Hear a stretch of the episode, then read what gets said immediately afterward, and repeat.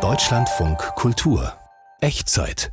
Willkommen zu diesem Podcast. Ich bin Mandy Schielke. Ich freue mich, dass Sie zuhören. Die Echtzeit, Neues aus Alltagskultur und Zeitgeist, wie immer monothematisch präsentiert. Das heißt, wir nehmen uns ein Thema, einen Begriff und schauen uns das dann aus vier Perspektiven genauer an. Heute unter der Oberfläche. Hier schon mal alles im Schnelldurchlauf.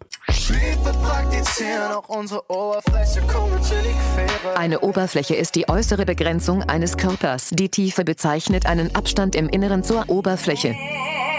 Der schöne, warme und voluminöse Klang ihrer Stimme ist Lucia geblieben. Helsinki. Helsinki wächst sehr schnell und den Verkehr zu entlasten, Wohnraum zu schaffen, schafft man natürlich ganz gut, indem man Infrastruktur und Energieversorgung nach unten verlegt. Ich koche Wurzelgemüsesuppe. An sich haben eigentlich alle Rüben so einen leicht erdigen Geschmack. Also man erkennt, dass es ein Gemüse ist, was in der Erde wächst. Advent, Advent. So in Großbritannien am Heiligen Abend, da haben die Gespenster eine Möglichkeit, um Kontakt aufzunehmen mit den Lebenden. Ja, unter der Oberfläche, so haben wir diese Podcast-Ausgabe überschrieben. Und mit wir, da meine ich vor allem Tanja Runo. Sie ist die Redakteurin des Podcasts und sie hat die Inhalte zusammengestellt. Hallo Tanja. Hi Mandy. Es wird ja, wie sich eben schon in diesem Schnelldurchlauf angedeutet hat, äh, beispielsweise um die geschmacklichen Reize von Wurzelgemüse gehen, aber auch um eine ja, eigene Stadtwelt, die sich unterhalb von Helsinki entfaltet, unter der Oberfläche. So heißt dieser Podcast. Was hat dich gerade an diesem Thema interessiert? Ja, manchmal startet man ja in so eine Recherche mit einer ganz konkreten Geschichte, die einen fasziniert. Und in dem Fall war das tatsächlich diese Geschichte aus Helsinki. Äh, da gibt es eben ein, eine Stadt unter der Stadt, von der ich erfahren habe durch so ein paar Fotos, die ich gesehen hatte von so einem unterirdischen Eisstadion. Und diese Stadt unter der Stadt hat in etwa die ähnlichen Ausmaße wie die komplette oberirdische Stadt. Also so ein ganzes Geflecht aus, aus Tunneln, aus Gebäuden, von denen nur ein Drittel für die Öffentlichkeit zugänglich ist. Das Ganze stammt aus der Zeit des Kalten Krieges und hat aktuell natürlich auch wieder sicherheitspolitisch eine gewisse Relevanz bekommen. Helsinki wächst also nicht wie andere Städte in die Höhe oder Breite, sondern in die Tiefe. Und zwar ganz offiziell mit einem Masterplan der Stadtverwaltung. Jenny Roth war für uns in Helsinkis Unterwelt. Hallo Jenny. Hallo. Woraus besteht denn diese Stadt unter der Erde? Wie darf ich mir das vorstellen? Also sie besteht vor allem aus Granit, weil die ganze Stadt ist auf Granit gebaut. Der ist ähm, 100 Millionen Jahre alt. Das ist sehr festes Gestein und lässt sich wunderbar aushöhlen. Und deswegen, wenn man, ich sage mal, äh, diese unterirdische Stadt so durchleuchten könnte oder von oben beleuchten könnte, dann würde sie so ein bisschen aussehen wie so ein Schweizer Käse. Und was genau befindet sich dann da unten? Also unter anderem gibt es mehr als 400 äh, unterirdische Bauten und Einrichtungen. Also es gibt ein Shoppingcenter, es gibt ein Schwimmbad, es gibt ein Fitnessstudio und ähm, wie wir schon angesprochen hatten, eine Müllanlage zum Beispiel, ein Rechenzentrum, den, soweit ich weiß, äh, größten unterirdischen Busbahnhof der Welt, äh, eine Leichtathletikbahn und äh, zum Beispiel auch ein Eishockeystadion, eine Eishockeyhalle, in der die finnischen Erstligisten trainieren und eine Kirche. Ja, Unbedingt. Und ähm, wann sind diese unterirdischen Strukturen entstanden?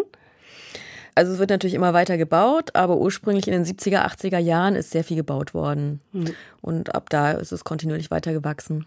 Und was war ursprünglich der Anlass für diesen Bau, für dieses Bauen in die Tiefe? Erstmal hat man die geologischen Voraussetzungen. Und ich meine, 70er, 80er Jahre war der Kalte Krieg sehr akut. Finnland hat immerhin eine mehr als 1000 Kilometer lange Grenze zu Russland. Es gab zwar das Gebot der Neutralitätspolitik, aber man wollte sich trotzdem schützen. Und ich schätze mal, dass das so der größte Grund war, dass man sich so ein bisschen absichern wollte. Das heißt, das Schwimmbad war ursprünglich mal als Bunker geplant. Genau. Also beziehungsweise es kann auf jeden Fall jederzeit auch wieder zum Bunker umfunktioniert werden, wie viele andere Geschichten auch äh, unter der Erde in Helsinki. Also es gibt da ganz dicke, meterdicke Türen, Doppeltüren und zum Beispiel dieses eine Schwimmbad im Norden von Helsinki. Da könnte man in sehr kurzer Zeit das zum Bunker umfunktionieren für knapp 4000 Leute. Ähnlich ist es mit den Metrostationen. Also die gehen sehr, sehr weit unten äh, in die Erde und diese Rolltreppen sind wirklich solche endlosen Röhren, die so in die Tiefe führen. Die könnte man auch umfunktionieren. Ja, also dieses Leben unterhalb der Erde ursprünglich quasi als riesiger Bunker oder riesige Bunkeranlage geplant. Inzwischen diese Dinge, von denen du gesprochen hast, es ist ja eher so eine Art Zwischennutzung. Wird es denn alles bespielt und über welche Dimension reden wir da in der Größe? Also die Größe äh, dürfte ungefähr bei der liegen, wie es auch oberirdischen Wohnraum gibt verrückt. Mhm. Und was hat dich bei deiner Recherche da von diesen Zwischennutzungselementen, was hat dich da besonders beeindruckt oder ist dir so im Gedächtnis geblieben? Mhm. Also ich finde es immer wieder faszinierend, wenn man durch Helsinki läuft und so ein bisschen die Augen offen hält. sieht man, also man hat sehr viele Felsen auch in der Stadt und manchmal gibt es eben so kleine Türen oder Eingänge. Mhm. Und dann kann man ein bisschen raten, wo die jetzt hinführen. Und zum Beispiel gibt es eine, die zu einer Kläranlage führt, die wiederum verbunden ist mit einer Fernkälte, Anlage ist ein sehr innovatives Konzept zum Heizen und Kühlen von Gebäuden, weil selbst wenn Finnland ein kaltes Land ist, muss man natürlich trotzdem kühlen. Und äh, sozusagen dieser Plan, der dahinter steckt, ich habe das eingangs erwähnt, also der ist, äh, wenn ich das richtig nachgelesen habe, von 2011, da diese Stadt sozusagen unterhalb genauso auszubauen wie oberhalb auf diesen alten Strukturen, die aus dem Kalten Krieg stammen. Das ist ja irgendwie verrückt. Was hat es damit auf sich? Naja, also die Stadt wächst sehr schnell. Dann hat man natürlich das Thema Energiewende. Und äh, das ist natürlich eine gute Möglichkeit, um den Verkehr zu entlasten, Wohnraum zu schaffen, oberirdisch. Das schafft man natürlich ganz gut, indem man Infrastrukturen, Energieversorgung beispielsweise nach unten verlegt. Nach unten, keinen stört. Nach unten verlegt in diese genau. unterirdische Bunkerstadt. Ja, jetzt zu diesen Zeiten mitten im Ukraine-Krieg, du hast es erwähnt, die lange Grenze zu Russland, da bekommt ja diese Anlage vermutlich wieder eine ganz andere Relevanz, oder? Mhm. Wie wird das diskutiert? Ich denke ja, allerdings wird man dazu keine offiziellen Stimmen hören, weil es natürlich hochgeheim. Aber wenn man mal überlegt, dass die Infrastrukturen, wie so zum Beispiel, es gibt sensible Daten äh, aus der Bibliothek des Regierungsarchivs, die wiederum sind unterirdisch verbunden mit dem Parlament und die wiederum mit dem öffentlichen Rundfunk und dem Flughafen. Also es gibt wirklich so ja, Verbindungswege, wo man zumindest mal fantasieren könnte, ob das nicht auch ganz gute Fluchtwege sein könnten. Mhm. Genau, also und der Masterplan wird finanziert von Stadt, Land und auch privaten Investoren. Und äh, so hat sich zum Beispiel die äh, Europäische Chemikalienagentur ECHA ein Stück aus der Unterwelt gesichert. Jetzt das hier nur als Beispielweise würde auch eine Atombombe standhalten, genauso wie das auch von diesem Schwimmbadbunker behauptet wird ein unterirdisches Netz, was mich dann noch bei interessieren würde. Haben denn die Finnen einen Anspruch auf einen Bunkerplatz? Also noch aus dem Kalten Krieg äh, rührend? Es gibt diesen Anspruch auf einen Bunkerplatz und weil meines Wissens aber jetzt nicht genug unterirdische Bunkerplätze da sind, wird bei Neubauten darauf geachtet, dass zum Beispiel das Erdgeschoss hat immer dickere Wände mhm. als der Rest. Mhm. Also dass man da vielleicht nicht 100 Prozent geschützt ist, aber besser, einen gewissen Schutz hat. Besser als anderswo. Mhm. Vielen Dank für das Gespräch. Danke auch. Jenny Roth hat uns mitgenommen nach unten unter die Oberfläche von Helsinki in eine Stadt unter der Stadt. Und jetzt hören Sie mal das.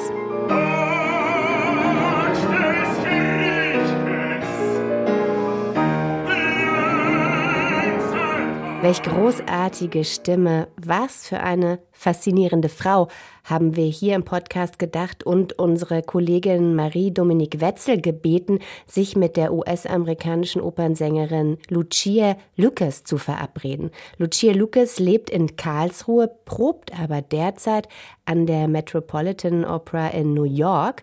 Am 31.12. hat dort die Oper Fedora Premiere und Lucia Lucas singt die Rolle des Polizeioffiziers Greg. Ja, Sie haben richtig gehört. Lucia Lucas singt und spielt eine Männerrolle, denn vor ihrer Transition hatte Lucia Lucas einen Männerkörper. Die männliche Baritonstimme, die sie berühmt gemacht hat, hat sie behalten. Marie Dominique Wetzel hat die Sängerin kurz vor ihrer Abreise nach New York in Karlsruhe treffen können. Ich habe eine lange Zeit gebetet, dass ich kann den nächsten Tag einfach als ein Mädchen aufwachen. Ich glaube, es ist nur durch Musik und Kunst, dass ich kann besser erklären, wie ich fühle. Und jetzt kann ich auch sprechen. Auch wenn es immer noch Kraft und Überwindung kostet, Lucia Lucas möchte ihre Geschichte erzählen, auf Deutsch, denn die Sängerin will, dass man ihre Stimme hört, kein Overvoice. Schließlich ist ihre Stimme ihr Instrument und ein ganz wichtiger Teil von ihr. Die Musik war ihre Rettung, sagt sie, denn schon als Kind merkte sie, dass sie nicht in die Schubladen passte, in die die Erwachsenen sie ständig stecken wollten. Dann entdeckte sie die Musik für sich, studierte Gesang und hatte endlich ein Ventil für all ihre angestauten Emotionen.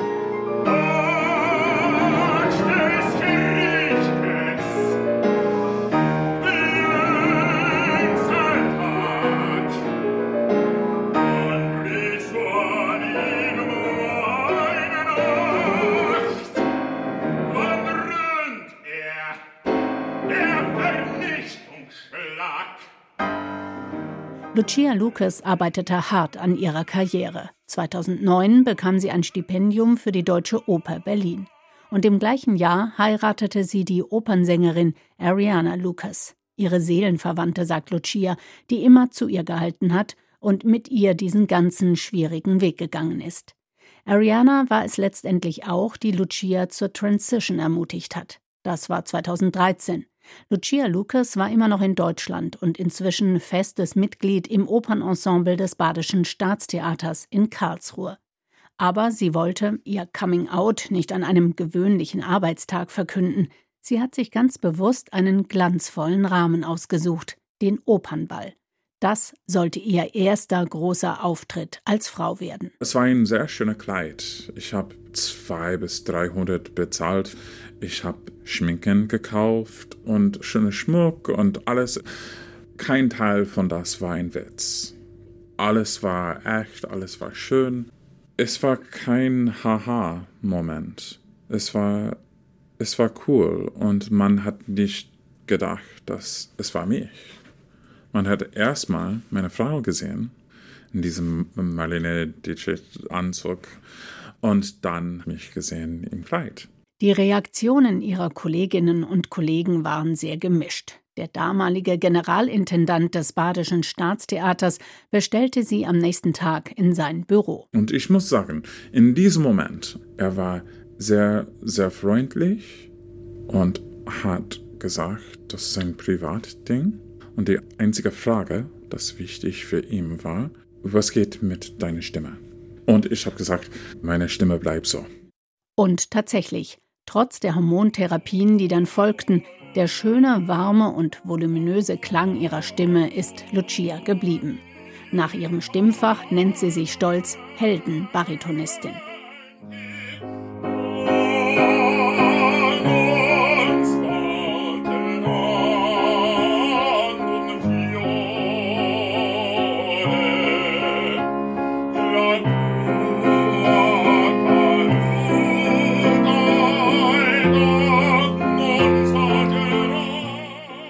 Bevor die Hormonbehandlung beginnen konnte, hat die Sängerin endlose Stunden in Arztpraxen und Wartezimmern verbracht, Experten auf der ganzen Welt gesucht. Nicht alle wollten ihr helfen. Zwei Jahre lang war sie ständig in Behandlung. Über die vielen Operationen möchte Lucia Lucas lieber nicht sprechen. Aber während der Hormonbehandlung gab es auch glückliche Momente, denn vieles an ihrem Körper veränderte sich dabei wie von selbst. Hormon ist echt cool. In der ersten zwei Wochen, der Haut ist sanfter. The Fountain of Youth ist, ist Zauber, wirklich. Bald erinnerte nur noch Lucias tiefe männliche Stimme an den breitschultrigen Mann mit dem kantigen Gesicht, der sie einst war. Lucia Lucas liebt ihre Stimme, sie verdankt ihr ihre Karriere, und doch wird die Sängerin durch sie immer wieder mit ihrem früheren Leben konfrontiert. Auch wenn man sich in der Opernszene gerne weltoffen und tolerant gibt, eine Frau, die eine männliche Rolle singt, sprengt den Rahmen des Vertrauten und ist für viele anscheinend immer noch ein Problem. Als in Karlsruhe ein neuer Operndirektor kam, wurde ihr Vertrag nicht verlängert. Ich hatte einen bösen Chef und er hat gesagt, du musst einen Mann spielen. ein richtiger Mann. Mit Schwanz. No, I don't, I don't know. Aber ja, jetzt ist es lustig. Aber ja, ich hatte harte Moment. Offen ausgesprochen wird es selten, aber Lucia Lucas erlebt es immer wieder, dass Produktionsteams ein Problem mit ihr als weiblichem Bariton haben, obwohl das Spiel mit Geschlechtern schon immer zur Oper gehört hat. Aber nur die wenigsten Opernregisseurinnen und Regisseure sind offen und experimentierfreudig genug, um Lucia Lucas auch mal anders zu besetzen. Bisher gibt sie auf der Bühne nach wie vor meist den Mann. Ich habe eine lange, lange Zeit eine Junge oder ein Mann gespielt im Leben. Es ist ganz einfach für mich, nochmal auf die Bühne zu spielen.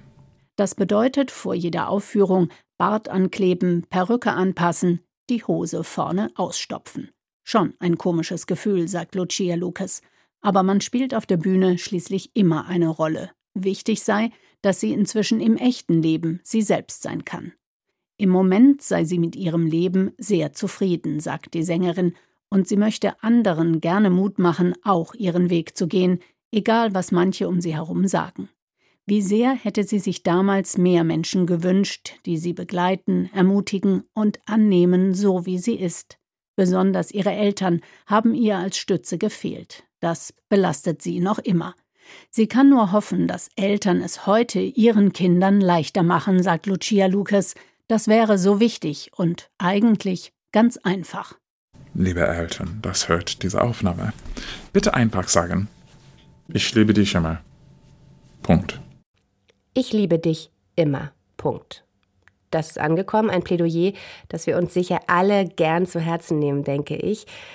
Auch in anderen Lebenslagen. Marie-Dominique Wetzel hat uns die Opernsängerin Lucia Lucas vorgestellt. Und falls Sie zum Jahreswechsel in New York sein sollten, am 31.12. feiert Fedora mit Lucia Lucas an der Metropolitan Opera in New York Premiere.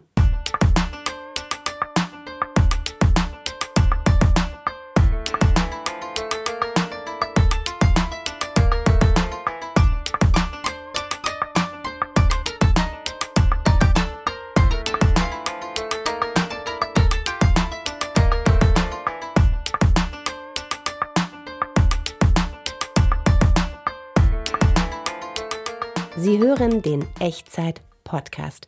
Und wir suchen uns hier ja immer ein Thema, das wir dann aus vier unterschiedlichen Perspektiven beleuchten. Heute unser Thema unter der Oberfläche. Und da schauen wir jetzt genauer auf Wurzelgemüse. Knollen und Rüben sind ja neben Grünkohl wohl so das Einzige, was wir jetzt noch selbst ernten können. Ich selbst habe noch ein paar sandige Möhren in der Küche, die ich in der vergangenen Woche aus der Erde gezogen habe. Bei dem Gedanken an Wurzelgemüse bekommen viele Feinschmecker von Ihnen jetzt vielleicht schlechte Laune und sehnen sich nach den saftigen Zutaten des Sommers, aber das muss nicht so sein. Und deshalb haben wir einen Wurzelgemüse-Fan eingeladen. Willkommen, Matthias Gleis. Hallo. Sie führen das Berliner Spitzenrestaurant Volt und waren dort selbst lange Küchenchef.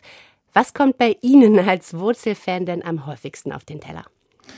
Also wir haben tatsächlich ja äh, schon unser zehnjähriges Jubiläum gehabt und da war es für mich auch mal so ein Bedürfnis zu wissen, was äh, haben wir eigentlich in diesen zehn Jahren gekocht und äh, ich hatte schon eine gewisse Vorahnung und äh, auf Nachfrage bei unseren Gemüsehändlern oder überhaupt Händlern äh, kam halt bei der Gemüsesorte der Sellerie raus. Und das ist ja auch äh, eine großartige Knolle, mit der wir sehr viel machen. Und ähm, das war eigentlich nicht so überraschend für mich. Eine großartige Knolle, hm, das ist vielleicht Ansichtssache. Ähm, aber warum? Was interessiert Sie daran? Also generell kann man ja aus diesem Wintergemüse, was uns zur Verfügung steht, was von hier ist, was regional ist, sehr, sehr viel machen. Es sind sehr, sehr vielseitige Gemüse. An sich haben ähm, eigentlich alle Rüben so einen leicht erdigen Geschmack. Also man erkennt das schon in der Blindverkostung raus, dass es ein Gemüse ist, was in der Erde wächst sozusagen. Und Sellerie ist ja äh, vom Grund her in vielen Sachen in der Küche mit dabei. Wir äh, haben das nicht ohne Grund am meisten eingekauft in zehn Jahren. in jedem Suppen, Soßen oder Fondansatz, egal ob Gemüse, Fisch oder Fleisch, ist halt Sellerie mit drin, ist Wurzelgemüse drin, gibt Kraft, äh, gibt eine Tiefe und ähm, das Geschmacksbild kommt besser hervor. Also Sellerie ist so ein Alleskönner. Hm. Also ich denke bei Sellerie zunächst mal an Eintöpfe, irgendwie schwer, ein bisschen dumpf auch. Was machen Sie damit? Ja, man kann da äh, relativ viel machen. Als äh, Beilage kann man äh, zum Beispiel halt auch ein schönes Püree machen, egal ob das jetzt vom Sellerie ist, von der Steckrübe oder von der Pastinake. Ich habe ja hier auch mal ein, zwei Sachen mitgebracht.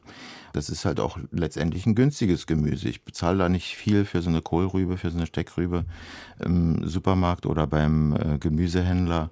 Püree zu kochen ist äh, wirklich nicht schwer und man kann da vielseitig auch Eintöpfe kochen, aber als Beilage kann man die halt auch einfach braten, schmoren äh, zum Beispiel einen, Ansatz wie einen Gulasch machen oder sowas mit diesen Rüben, weil die halt doch sehr fest sind und sehr standhaft. Die Wurzel- und Rübengemüse sind auf jeden Fall für den Winter halt auch ein unheimlicher Vitamingeber. Die halten einen auch im Winter fit, bis es dann wieder ins Frühjahr geht. Äh, Wurzelgemüse, Knollengemüse lassen sich auch wunderbar lagern im Dunkeln im Keller äh, und halten schon ein paar Wochen halt auch durch. Bleiben wir noch mal kurz bei der Sellerie. Jetzt sind wir nämlich so ein bisschen gesprungen. Was genau kann man sich da vorstellen? Sie haben jetzt schon über ein Püree gesprochen. Ist es dann Sellerie eher so etwas, was man auch mit anderen Gewürzen oder eingelegt, so eine Substanz ist, die man auf vielfältige Weise irgendwie verzaubern kann?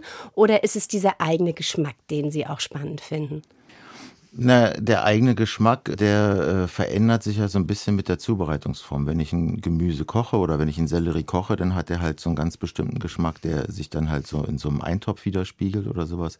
Wenn ich einen Sellerie anbrate, da vielleicht noch ein paar Aromen mit Kräuter zugebe, eine, eine Schalotte, äh, dann kriegt er eine ganz andere Aromatik, eine viel tiefere. Wenn ich das noch mit zum Beispiel ein bisschen Nussbutter, wenn wir ein Püree kochen, dann mixen wir da immer noch ein bisschen Nussbutter rein. Nussbutter ist Butter, die aufgekocht wird und wo die Molke leicht braun wird, also mhm. wie braune Butter mhm. dazugeben. Dann kriegt er halt auch eine ganz seidige und cremige Konsistenz, hat schon mal eine ganz andere Haptik im Mund. Also ein Sellerie zu essen als ganz feines, seidiges, cremiges Püree, als äh, wenn man jetzt an äh, gekochten Sellerie denkt. Mhm. Ja, also da kommt schon ein ganz anderer Geschmack auf. Ja, da muss ich ihn jedenfalls immer ganz, ganz klein schneiden, damit er ja nicht gefunden wird in der Suppe. Jedenfalls bei mir in der Familie ist das so. Äh, Sie haben ja mir hier was mitgebracht. Mhm. Eine riesige Knolle, hell, ein bisschen lila. Das ist eine Steckrübe, vermute ich. Richtig. Dann haben Sie mir noch zwei weitere Sachen mitgebracht. Vielleicht erzählen Sie uns mal kurz, was Sie, was Sie da heute eingesteckt haben. Ja, ähm, diese Knolle hier ist so ein bisschen die habe ich als Kind gehasst. Das ist eine rote Beete. Ich konnte es nicht essen. Na, ich glaube, jeder hat irgendwie in der Kindheit irgendwie so ein Erlebnis, dass er irgendwas äh, essen musste. Und früher war das halt auch so, äh, es wird gegessen, was auf den Tisch kommt, so ungefähr. Und da hat es mir wahrscheinlich nicht geschmeckt und dann hat man so eine Aversion dagegen entwickelt. Und äh, mit dem Einstieg ins Berufsleben als Koch muss man ja mit äh, solchen Produkten halt auch arbeiten. Kann ich ja nicht sagen, mag ich nicht, mache ich nicht oder mache ich jedenfalls nicht. Und dann hat man halt äh, halt auch die Vielfalt entdeckt und dann kommt das dazu. Mhm. Eine rote Beete haben Sie dabei und eine Pastinake. Und eine Pastinake. So, das ist jetzt aber so eine klassische Zutat für Babybrei oder was machen Sie daraus?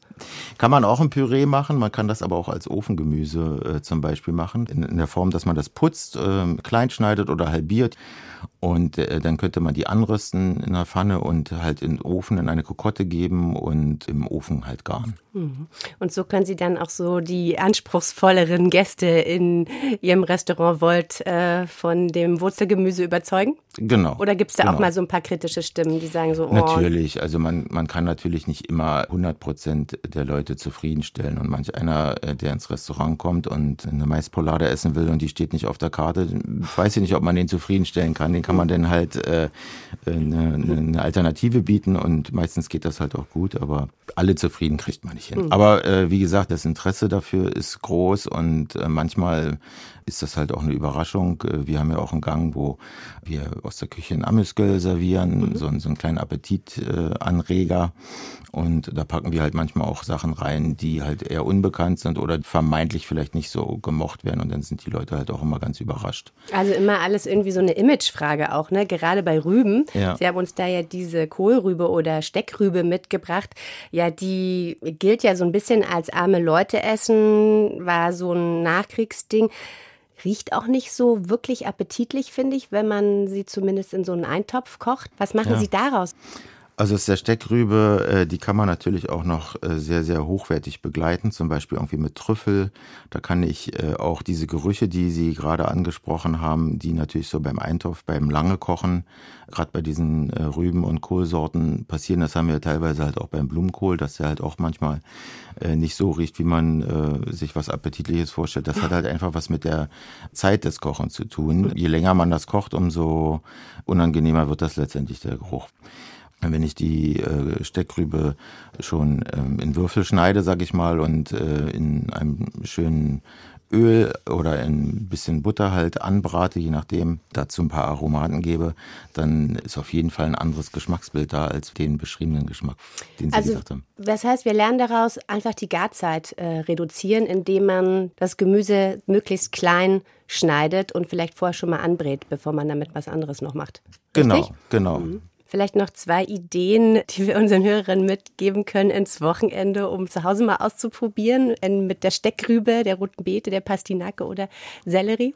Ja, also die Steckrübe gerade, weil ich die ja hier habe und ich da auch ein, ein großer Fan von bin, eine Hähnchenbrust passt dazu, aber eine Steckrübe richtig gemacht äh, geht auch zum gebratenen Fisch oder halt auch solo als äh, vegetarisches oder veganes Gericht. Die ist sehr vielseitig einsetzbar. Wenn ich sie zum Fleisch oder Fisch kombiniere, würde ich da eher ein Püree zum Beispiel empfehlen. Wenn ich ein veganes oder vegetarisches Gericht mache, würde ich die Steckrübe eher äh, bissfest kochen, dass sie halt nicht so weich und matschig daherkommt. Das schmeckt halt auch mit Kartoffeln zum Beispiel sehr gut. Also, wir haben gelernt, das Suppengemüse kann viel mehr. Vielen Dank für das Gespräch und den Besuch hier bei der Echtzeit. Matthias Gleis, vielen Dank. Sehr gerne, vielen Dank. Rübenpüree oder Pastinaken mit Koriander. Tanja Runo, die Redakteurin des Podcasts, ist immer noch hier im Studio. Wirst du da jetzt was von dem ausprobieren, was uns Matthias Gleist empfohlen hat? Das werde ich müssen, denn er hat uns ja die äh, drei Belegexemplare quasi hier da gelassen. Ja. Die rote Beete und Pastinake. die Rübe und die Pastinake. Mhm. Du hast dir die rote Beete geschnappt ja. und hast mich hier sitzen lassen mit der Steckrübe, die jetzt hier schon ziemlich aromatisch vor sich hin duftet. Ja, aber du wirst sie verarbeiten. Ich, ja, ich werde es versuchen. Ich, ich schmeiß ja nichts weg. Okay, ich werde äh, werd da dranbleiben, das verspreche ich Ihnen. Und hier im äh, Echtzeit Podcast haben wir ja aber immer vier Inhalte, die sich um einen Schwerpunkt drehen heute unter der Oberfläche. Wir haben davon gehört, wie das mit dem Wurzelgemüse ist. Wir haben die Opernsängerin Lucia Lucas kennengelernt, bei der das, was unter der Oberfläche ist, für viele nicht mit dem äußerlichen Bild zusammenpasst. Gleich wird es darum gehen, wie sich in England in die vorweihnachtliche Besinnlichkeit auch ein bisschen Grusel und äh, ja, Finsternis äh, schmuggelt. Tanja, unter der Oberfläche. Was hat es damit jetzt schon wieder auf sich? Wie kriegt ihr das zusammen? Ja, da musste ich an meine liebe Freundin Fiona denken, die mir erzählt hat, als ich hier so, äh, ja, Weihnachtszeit und jetzt Glühwein und Weihnachtsmarkt und gemütlich und so kam, sie gesagt hat, das ist alles so furchtbar. Sie kann das überhaupt nicht verstehen, diese deutschen Weihnachten. Sie als Britin sehnt sich äh, nach Rückzug, nach Einsamkeit. Für sie ist das eine Zeit der Finsternis, diese Advent- und Vorweihnachtszeit. Ähm, und da liest man ganz viel, da ist man ruhig, man liest vor allem gruselige Sachen, man liest Schauergeschichten, richtig Mord und Totschlag. Und da kam mir eben dieses Angebot von unserer Autorin Yashim Aliolo entgegen und ja, die hat zwei ältere britische Damen für uns getroffen, die uns diese äh, Tradition ganz genau erklären. Ja, und Inspiration für diese Art Grusel vor Weihnachtszeit kennen wir aus dem Kino. Christmas Evil Stille Nacht, Horrornacht. Silent Night, leise rieselt das Blut. Christmas, Bloody Christmas. Für Hollywood gehören Weihnachten und Horror ganz klar zusammen. Die Familie möchte für die Festtage zusammenkommen, verfährt sich und landet im finsteren Wald oder trifft auf Dämonen. Auf jeden Fall geschieht etwas Unheimliches und Böses. Übersinnliches in der besinnlichen Zeit. Mein Vater und Mutter haben erzählt von ihren Großeltern. Die haben sich Geschichten erzählt und Geistergeschichten sehr oft, gerade eben in diesem Winterzeit, so in der Runde erzählt. Margot Erbslö, 71 Jahre, aus Krefeld. Die Nordirin kennt diese Tradition, Gruselgeschichten in der Weihnachtszeit zu erzählen, sogar aus ihrer eigenen Kindheit. Dann haben wir jeden Heiligabend Dickens Weihnachtsgeschichte, die Geschichte von Scrooge, gelesen, reihum. Wir sechs Kinder, jeder hatte ein Kapitel oder ein Paragraphen. Und meine Eltern haben auch gelesen. Und das den ganzen Heiligabend, um die Kinder zu beschäftigen, damit die vielleicht auch müde ins Bett gingen und nicht randalierten bis zum drei Uhr morgens. Die finstere Winterzeit als das richtige Setting für Grusel und Schocker. Das war wohl schon immer so. Lange vor Hollywood erzählt Margot Erbslö. In der Weihnachtszeit, das ist natürlich die dunkelste Zeit des Jahres. Die Nächte sind lang. Draußen auf dem Felde gab es nichts zu tun. Also ich glaube, seit dann fingen die Leute an, über Geister zu sprechen, andere Welt, über Feen Und vor allem in Irland waren das die Ahnen. Irlands Geschichte ist mythologisch. Das wurde geglaubt. Und dann saß man meistens im Winter, weil es kalt war, um den Kamin. Das war die einzige Heizung im Wohnraum. Und man muss sich vorstellen, da flackerten die äh, Kerzen. Im Hintergrund war alles dunkel. Das ist genau die Atmosphäre, die man für Gruselgeschichten braucht. So alles, was unheimlich ist. Kathy Dobson aus Meerbusch ist Engländerin und lebt seit über 30 Jahren in Deutschland. Sie ist Autorin, liebt das Gruselgenre und für sie beginnt jetzt die schönste Zeit des Jahres. Die 59-Jährige lebt in einem alten Bauernhaus mit Kamin, um den sie gemütliche Sessel gestellt hat. An den Wänden stehen Regale, gefüllt mit alten Büchern. Darunter die Weihnachtsgeschichte von Charles Dickens. Es ist die wohl berühmteste Geistergeschichte in der Advents- und Weihnachtszeit. Erscheinungsjahr 1843, also während des viktorianischen Zeitalters. Die Todes- und Geisterthematik darin passte zum damaligen Zeitgeist. Die Viktorianer, die glaubten sehr, sehr fest an Gespenster und an das Leben jenseits der Tod. Nicht immer im religiösen Sinne, also Himmel oder Hölle, sondern dass es eine ja, Spirit World oder sowas äh, gegeben hat. Die hatten auch Seancen, da waren Medien, die mit den Toten kommunizierten. Es gab diese Ouija-Bretter, da konnte man auch Nachrichten von Verstorbenen erhalten. Das war also ein allgemeiner Glaube unter den Leuten. Der Tod war in dieser Zeit alltäglich und allgegenwärtig. Viele Kinder und Jugendliche starben an Kinderkrankheiten, weil es unter anderem keine Antibiotika und Impfungen gab. Die Viktorianer, die hatten immer also Memento Mori, also Andenken an die Gestorbenen. Also früher waren es Locken von den Haaren, die man vielleicht in Schmuck verwandelte oder äh, man hat auch oft von Kinderhaare zum Beispiel äh, Stickereien gemacht. Und später, wenn ein Kind gestorben ist, dann haben die extra ein Foto von der Leiche gemacht. Und die Verstorbenen waren um den Raum in Rahmen auf jeden Möbelstück zu sehen. Also der Tod war immer nah. Zwischen Glitzerkugeln, Mistelzweig und Weihnachtspullis auch etwas Grusel, Geister und Charles Dickens. So ist es gute britische Tradition. Also in Großbritannien war es immer so am heiligen Abend da haben die Gespenster eine Möglichkeit, um Kontakt aufzunehmen mit den Lebenden. Zwischen den ganzen Vorbereitungen lese ich immer Dickens. Idealerweise habe ich ein Glas Wein oder eine Tasse Tee und ein bisschen Weihnachtsmusik und ich lese. Es gehört dazu. Klingt ja ganz gemütlich und apropos gruselig, der Weihnachtsmann ist für viele ja auch nicht nur eine Verheißung, sondern auch ein bisschen zum Fürchten. Und jetzt sind wir schon am Ende dieser Podcast-Ausgabe der Echtzeit. Wenn Ihnen das gefallen hat und Sie uns, den Echtzeit-Podcast, noch nicht abonniert haben, dann tun Sie das gern und empfehlen Sie uns auch gern weiter. Uns gibt's überall, wo es Podcasts gibt. Da finden Sie übrigens dann auch alle anderen Ausgaben des Echtzeit-Podcasts. Da geht es dann zum Beispiel um die Frage, was ist eigentlich natürlich oder das Verhältnis von Mensch und Tier? Hören Sie mal rein. Ich würde mich freuen. Ich bin Mandy Schielke. Danke fürs Zuhören und machen Sie es gut.